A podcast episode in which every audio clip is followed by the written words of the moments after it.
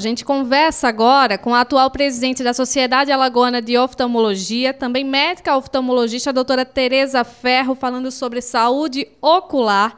Nós estamos no mês de maio ainda, então é a campanha do Maio Verde, o mês de combate ao glaucoma. Doutora Tereza, muito bom dia, seja bem-vinda ao CBN Maceió. Bom dia, Flávia. Bom dia a todos os ouvintes. Obrigada aqui por essa oportunidade da gente falar a respeito do glaucoma, essa doença que eu digo que é uma doença traiçoeira, porque é uma doença silenciosa e muita gente desconhece, né? Então, é, é, o principal fator de risco do glaucoma é o aumento da pressão intraocular. Então, essa pressão às vezes está alta ali e você não percebe, você não, não sente absolutamente nada nos casos iniciais e não percebe que você pode estar perdendo sua visão. Daí a gente está batendo muito nessa tecla, né, nesse mês de maio, que é o mês do combate ao glaucoma. Dia 26 foi o Dia Nacional do Combate ao Glaucoma. E deixando bem claro para todos que a prevenção né, é, é a melhor forma para o tratamento, né? Como prevenir? Procurar o médico oftalmologista. Tem que ter muito cuidado. Vocês têm que exigir o CRM, que é o, o, o CRM é dizer que essa pessoa é médico, porque tá, tem muita gente se passando por médicos, né? Então precisa ter cuidado com isso. O glaucoma ele não tem cura, mas ele tem tratamento. Então a gente precisa é, é, procurar se tratar como você procura cuidar da, da, do seu coração, como você procura fazer exames é, anualmente, a gente precisa também fazer a consulta oftalmológica. Doutora Tereza, é, é, para tirar um, algumas dúvidas, né, alguns mitos e saber quais são o que realmente é verdade em relação ao glaucoma. Glaucoma é uma Sim. doença da, da terceira idade ou não? Ou pessoas mais jovens também podem ser diagnosticados com isso? Existe o glaucoma congênito, né? Que a criança ela já nasce com glaucoma, ou às vezes vem a desenvolver com dois a três anos de idade. Existe o glaucoma juvenil, é mais raro. Esses tipos de glaucoma são bem mais raros, mas é, é, eles podem sim aparecer antes. A criança, quando ela nasce com glaucoma, isso também é importante a gente frisar, é lei fazer o teste do olhinho na maternidade. Os pediatras, eles estão aptos para fazer esse teste do olhinho e se ele perceber alguma alteração, já tem que encaminhar urgente para o oftalmologista. O que é que a gente pode perceber quando a criança nasce com glaucoma? É, a criança ela vai ter um lacrimejamento excessivo, às vezes olha para o olho e vê uma manchinha branca é, é, na córnea, né, que a gente chama como se fosse uma cicatriz mesmo. É, a criança ela não aguenta muito o sol, fica com uma fotofobia excessiva à luz. Então, os pais precisam realmente estar atentos a esses casos fora outras doenças que também podem ser é, diagnosticadas no teste do olhinho. É, Falou-se muito nos últimos tempos do retinoblastoma, né, que é um câncer ocular, que até a filha do jornalista do Tiago Leifert, é, é, ela teve né, esse diagnóstico, e a importância do teste do olhinho e eu achei fantástico, assim, que ele falou, que ele observou que a criança não estava fixando, né, olhando para ele, assim, ele teve essa percepção. E aí foi procurar logo o oftalmologista e o diagnóstico foi feito. E o juvenil é mais raro, mas pode sim acontecer. O principal tipo de glaucoma que a gente tem no nosso meio é o glaucoma primário de ângulo aberto que é o mais comum e está na faixa dos 40 anos. Pacientes com mais de 40 anos, eles têm esse maior risco de ter esse glaucoma. Existem também os glaucomas secundários, né? Glaucoma secundário a trauma, glaucoma secundário a uso de corticoide. A gente teve muitos pacientes agora na pandemia usando muito corticoide indiscriminadamente, né? E aí, alguns pacientes chegaram aqui com a pressão do olho mais elevada. Existe o glaucoma de ângulo fechado. É, esse glaucoma é um glaucoma diferente é, que ele pode causar dor quando o paciente tem a crise.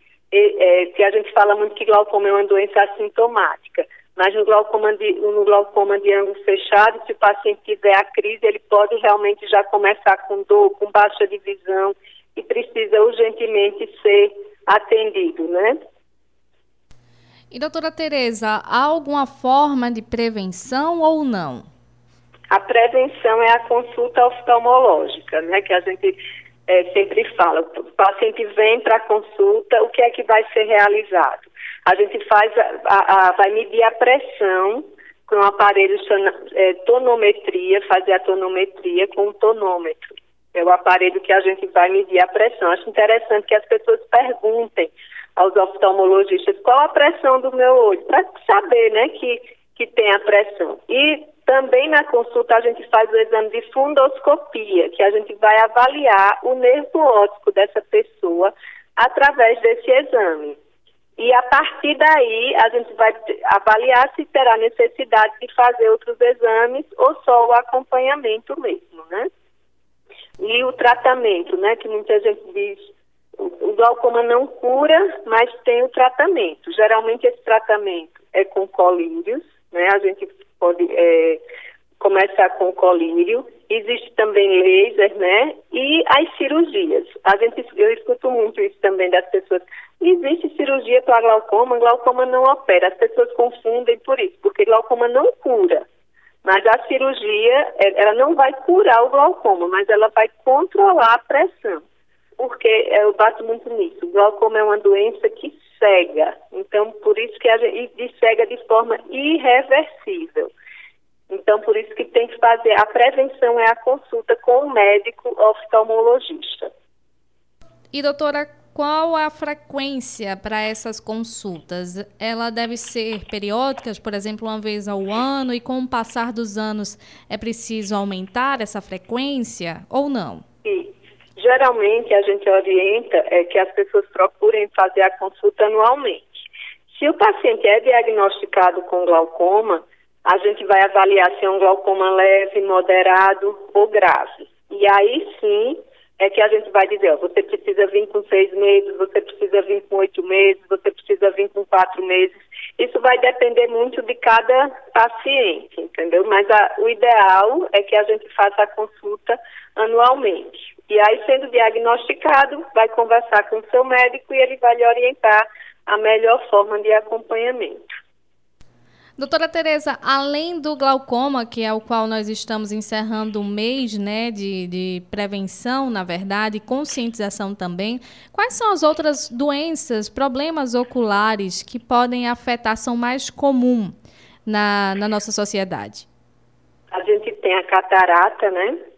que é uma coisa que é, faz parte do nosso envelhecimento, apesar da gente ter jovens pacientes com a catarata, mas é, é, a catarata é a principal causa de, cegueira do mundo. Só que a catarata é reversível com a cirurgia. Né? Então você faz a cirurgia de catarata e, e se tiver tudo bem no fundo do olho, você vai voltar a ter sua visão. Já o glaucoma, como eu falei, é a principal causa de cegueira irreversível. Uma coisa também que eu gostaria de falar em relação às crianças, né?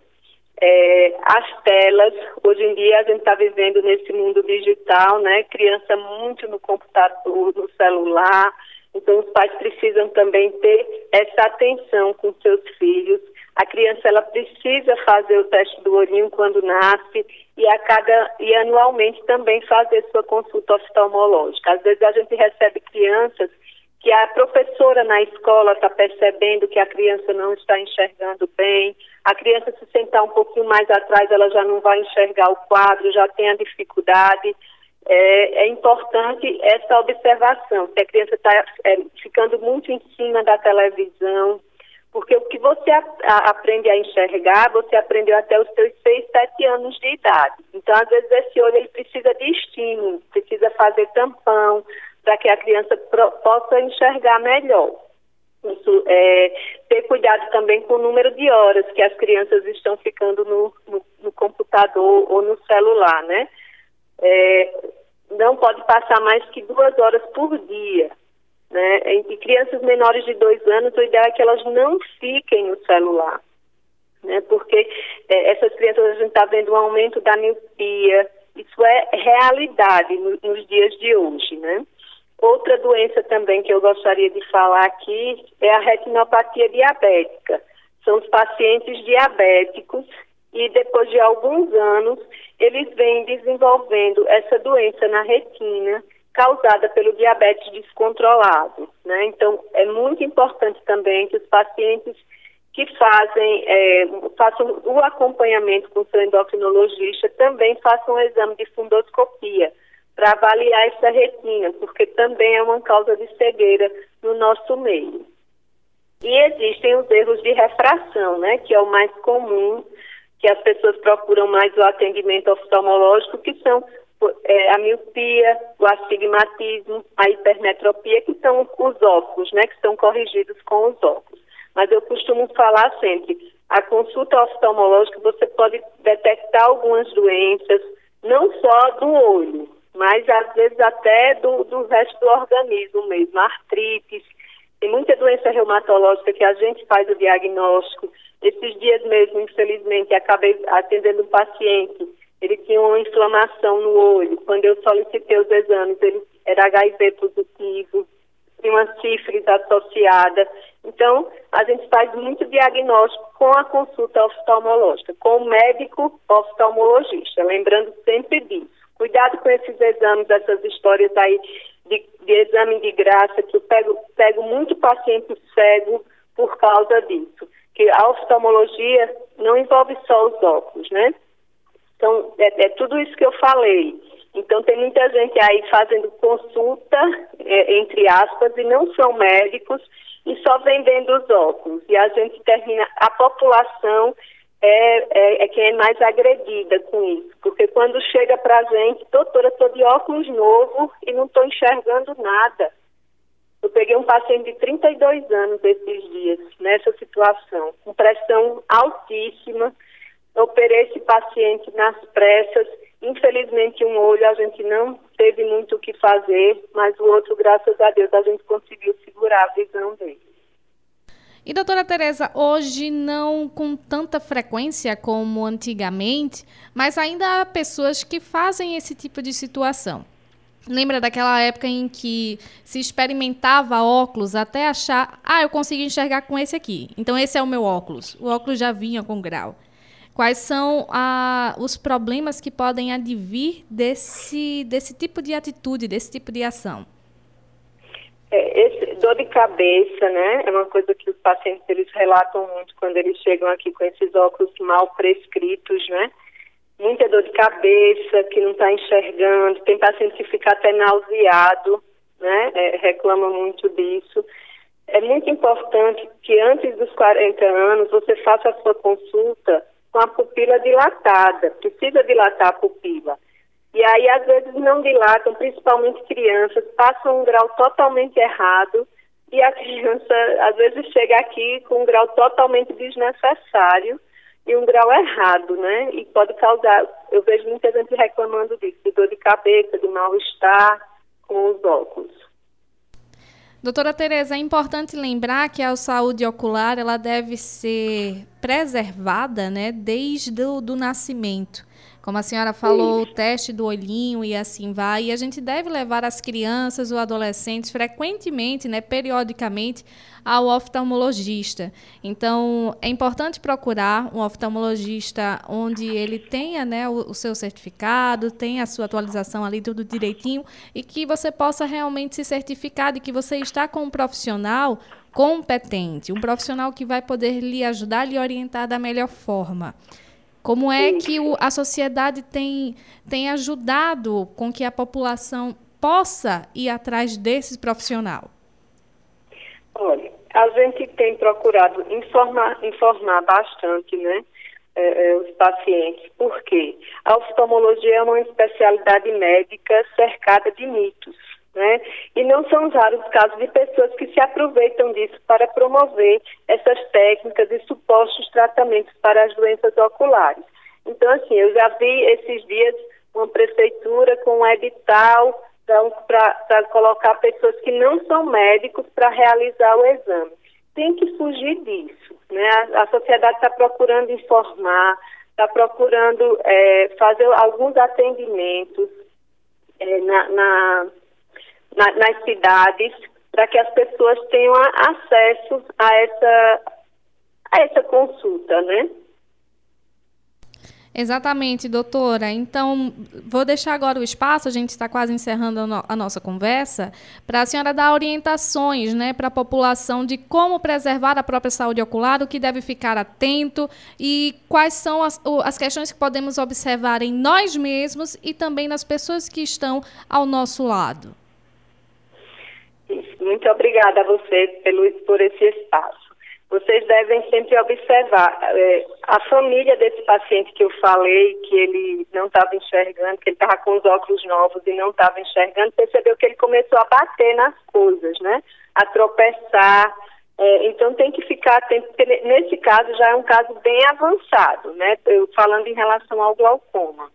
Mas, às vezes, aí é uma doença assintomática, não percebe que você está perdendo a visão. Então, o principal fator, volto a bater nessa tecla, o principal é a consulta com o médico oftalmologista. Não se deixe enganar por falsas pessoas se passando por médico, dizendo que a consulta é de graça, que você só vai pagar os óculos, e muitas vezes esses óculos não são necessários, tá? É, não se deixem enganar. Procurem o oftalmologista, o médico que ele tem que ter o CRM, o médico oftalmologista. Agradeço bastante o espaço. Muito obrigada. Nós que agradecemos, doutora Tereza. E esses profissionais que não são profissionais, né, não possuem CRM e assim vai. O que a população pode fazer? Ela pode denunciar? Pode ir atrás da sociedade? Como é que funciona essa questão? Pode, pode denunciar é, para a gente. A gente tem um advogado do Conselho Brasileiro de Oftalmologia, que a gente já está fazendo essa parceria com o CRN, o Conselho Regional de Medicina, o Conselho Brasileiro de Oftalmologia e a Sociedade Alagoana de Oftalmologia. A gente já está procurando os meios legais, né, para fazer com que essas pessoas elas parem de fazer esse tipo de atendimento, porque é ilegal. Exercer a medicina, eles querem para você exercer a medicina, você tem que fazer a faculdade de medicina, são seis anos, depois você faz a residência em oftalmologia, depois você ainda faz uma subespecialização. Então, infelizmente, algumas pessoas fazem um curso técnico e querem ser oftalmologista. Eu estou falando só da oftalmologia, mas querem ser médicos, né, na verdade, querem pular etapas. Então, a gente está já com tudo, todo esse. Pode procurar no Instagram da Sociedade, Sociedade Alagoana de Oftalmologia, SAO, é, no Instagram, e fazer a denúncia para a gente. Pois é, doutora Tereza. Lembrando que não é somente ilegal, é prejudicial, né? A saúde da própria a população. saúde ocular, com certeza. Infelizmente, eu recebo muitos casos assim, a gente fica muito triste com essa situação. Doutora Tereza, foi um prazer conversar com você aqui no CBN Maceió. Muito obrigada por todas as informações, as orientações e também a, a as, as, formas né, de que a população tem para evitar certos problemas que no futuro e um futuro bem próximo pode levar até mesmo à cegueira. Pois é. E é uma tristeza essa cegueira, viu? Muito triste. A gente pega pacientes, às vezes jovens, que poderia ter sido feito alguma coisa e não foi feito. Então, isso fica aqui, assim, é, é registrado, né? Que a gente precisa ter essa orientação, porque a cegueira, muitas vezes, ela é irreversível. Então, procure o seu oftalmologista. Muito obrigada, Flávia. Muito obrigada, senhora doutora Tereza. Nós conversamos com a presidente da Sociedade Alagoana de Oftalmologia, médica oftalmologista, doutora Tereza Ferro.